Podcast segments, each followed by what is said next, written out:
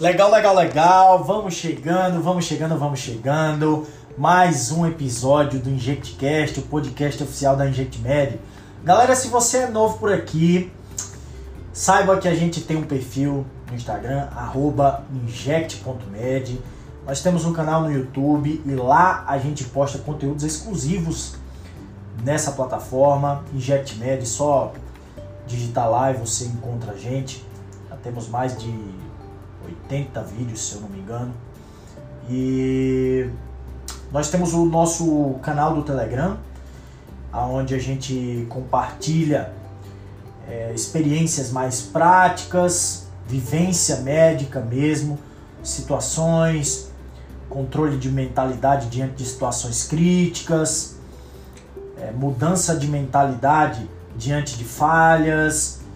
É, a gente compartilha um pouquinho mais sobre quem é o Francisco, o que, que o Francisco acha. Meu nome é Francisco, se você é novo por aqui, tá? Quem é o Ítalo e que, como que o Ítalo reage, qual, qual é a perspectiva do Ítalo sobre a vida. Porque antes da gente ser médico anestesista, a gente é ser humano, igual você que está aí do outro lado. Só estamos desenvolvendo um trabalho, que é transmitir conhecimento através dessas plataformas digitais. Nós também temos o nosso e-book, tá? Um e-book para que vai te ajudar. Esse e-book vai mudar a tua vida? Nada vai mudar a tua vida. Agora, pequenas coisas, quando somadas, podem produzir um resultado significativo. Um episódio vai mudar a tua vida? Não, não vai mudar a tua vida, mas 10 episódios, quando somados, podem te colocar numa situação diferente da que você está hoje. Então o e-book está lá na, no, na, na bio do Instagram. É só você baixar, totalmente grátis também. E é isso, pessoal. É, meu nome é Francisco Neto, eu sou médico anestesista e hoje eu preparei mais um bolos de conhecimento aqui para você, tá? E hoje eu vou falar sobre uma situação, situação que eu já vivi ela muitas vezes. É muito frequente isso daqui. Quando eu estava lá em São Paulo, eu quero que você imagine essa situação. Porque essa situação aqui, eu já vivi ela muitas e muitas vezes. Vem comigo. Você está chegando no seu plantão, 19 horas, e vai render essa aula. Porque durante o dia, lá eu já trabalhei em hospitais que iam de durante o dia dois anestesistas, mas o mais frequente, os locais onde eu trabalhava, eram 10, 12, 16 anestesistas na escala de 7 às 19 horas. Só que à noite, é, de forma definitiva, vão ficar somente dois. E aí, é, você está chegando no seu plantão às 19 horas, e você vai render uma sala que está passando. O que é que passa? Passa coisa tranquila? Passa coisa tranquila. Mas incrivelmente, meu amigo, quando você chega no seu plantão, geralmente você vai render o quê? Geralmente você vai deixar as salas mais tranquilas para os colegas que vão passar um pouquinho do horário, mas que daqui a pouco vão embora, estubar o paciente ou levar o paciente que está com, com um bloqueio neuroeixo para RPA e o cara vai embora e você que vai passar a noite ali no recinto, você vai assumir a bucha do dia. E aí, 19 horas, chegou no plantão, oi, oi, oi, boa noite, boa noite, boa noite, tal, guardou as coisas, bateu a continência pro coleguinha que tá lá numa laparotomia exploradora, uma coluna, uma nefré, tem várias situações aí é, que a gente poderia é, citar aqui. Pega lá a laparotomia exploradora, vai. Que está passando e o colega te passa o caso, você recebe, começa a se ambientar sobre o ato anestésico que está em curso. Em média, para que você se familiarize ali com o paciente, revisar a ficha, a ficha anestésica, verificar a linha de infusão, parâmetro ventilatório, enfim, até assumir de fato o voo ali que está em curso, demora mais ou menos uns 15 minutos. É isso, é isso que eu que eu mais ou menos demoro ali para me ambientar, às vezes até mais, tá? Dependendo da complexidade que encontra-se, dependendo do tempo cirúrgico que a coisa tá rolando, depende até mais. Às vezes você passa ali uma hora na ativa ali, organizando a sala para que você se ambientalize, que se você precisa de qualquer coisa, você sabe exatamente como a sala está. Porque cada um tem um, um, um jeitão de organizar as coisas, tá, pessoal? E aí, a cirurgia está acabando, nessa situação específica que eu quero que você imagine agora, e você acha que, tipo, não, dá para estudar. Eu vou estudar, eu vou estudar esse paciente. E é a melhor opção para o caso e tal. O que que, o que que eu tenho que esperar nesse paciente aqui, ó?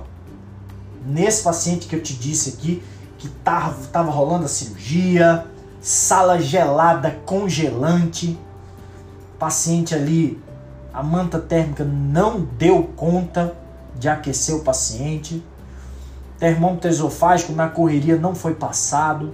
Cara, como isso é comum. Controle térmico, extubação no paciente hipotérmico. É isso que eu vou falar a partir de agora. O que que você espera em um paciente hipotérmico? Quais são as implicações práticas? Práticas, é na prática, meu filho, da hipotermia no, no paciente. A principal de, de largada, o que você tem que pensar é tipo assim, cara, a farmacocinética aqui foi pro pau. No paciente hipotérmico, a farmacocinética muda completamente.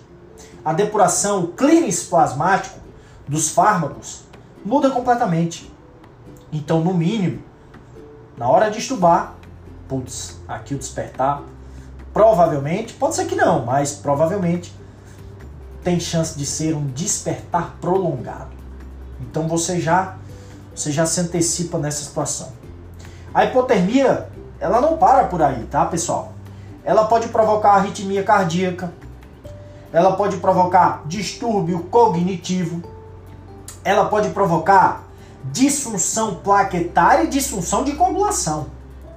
Para vocês terem ideia, cada grau perdido, isso afeta, diminui a ação, a efetividade da cascata de coagulação em cerca de 30, 40%.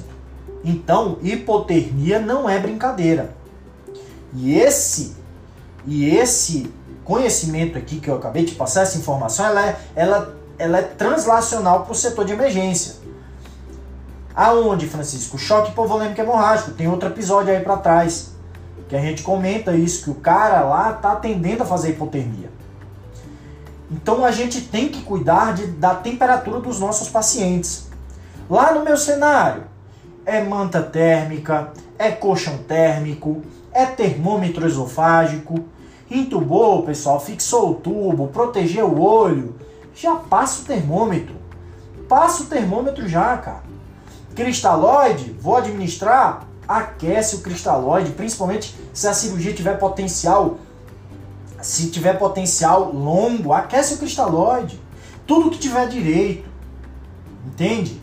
Então você tem que cuidar disso daí. Você tem que cuidar porque você sabe que isso, no nosso cenário, que a gente tocha a droga no, no paciente lá, tocha não no sentido de exagerar, mas são muitas coisas que a gente administra é, em um ato anestésico, principalmente um ato anestésico é, com a complexidade com a complexidade maior, cara, a hipotermia ela vai alterar toda a farmacocinética, o clínico das drogas. Então, o que é que você faz? Você previne com todas aquelas coisas que eu te falei. Mas se você está nessa situação, aonde chegou no seu plantão 19 horas, lá parou, rolando desde de manhã, às vezes ali você julga, não, vou estubar. Às vezes você, olha só pessoal, como isso é importante. Às vezes você até diz, eu vou estubar esse paciente, porque vai ser benéfico para esse paciente ir para UTI, para os cuidados intensivos, estubado. E aí você vai lá com todo carinho, com todo apreço, tente estubar o paciente e o paciente não sai do tubo. E a hipotermia é um dos principais fatores que está ali te atrapalhando. Medidas de aquecimento, pessoal, Preven preventivas e para combater. Depois que o paciente fica hipotérmico, para combater, putz, é uma, é uma missão, viu? É muito difícil.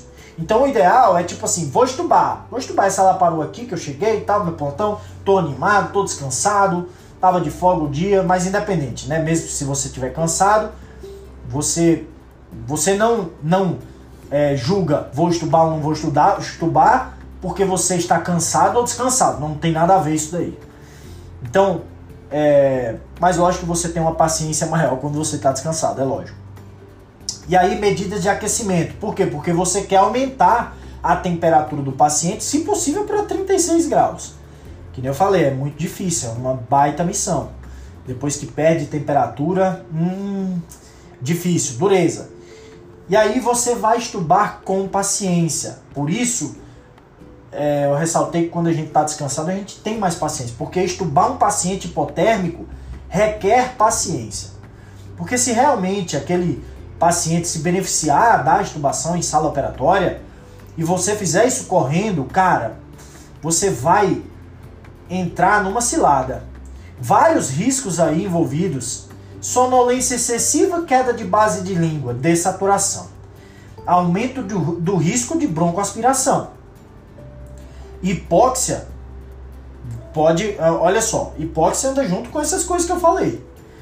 Atelectasia, frio e consequente o que? Tremor intenso, o cara vai tremer. Vai tremer, aumento do consumo basal de oxigênio. Então é uma cascata, pessoal. Tá tudo relacionado. Então a mensagem do episódio de hoje é: não deixe seu paciente ficar hipotérmico, independente de ser no cenário de emergência quanto no cenário é, anestésico cirúrgico, que é muito mais frequente, né? Essa questão da hipotermia e no cenário da terapia intensiva também. Então você tem que aquecer o seu doente antes de forma preventiva e depois é, medidas de aquecimento ativo, se for o caso. Beleza? Memorize esses conceitos aí, pessoal. Guarda na tua gaveta mental e até o próximo episódio do InjectCast. Valeu, galera!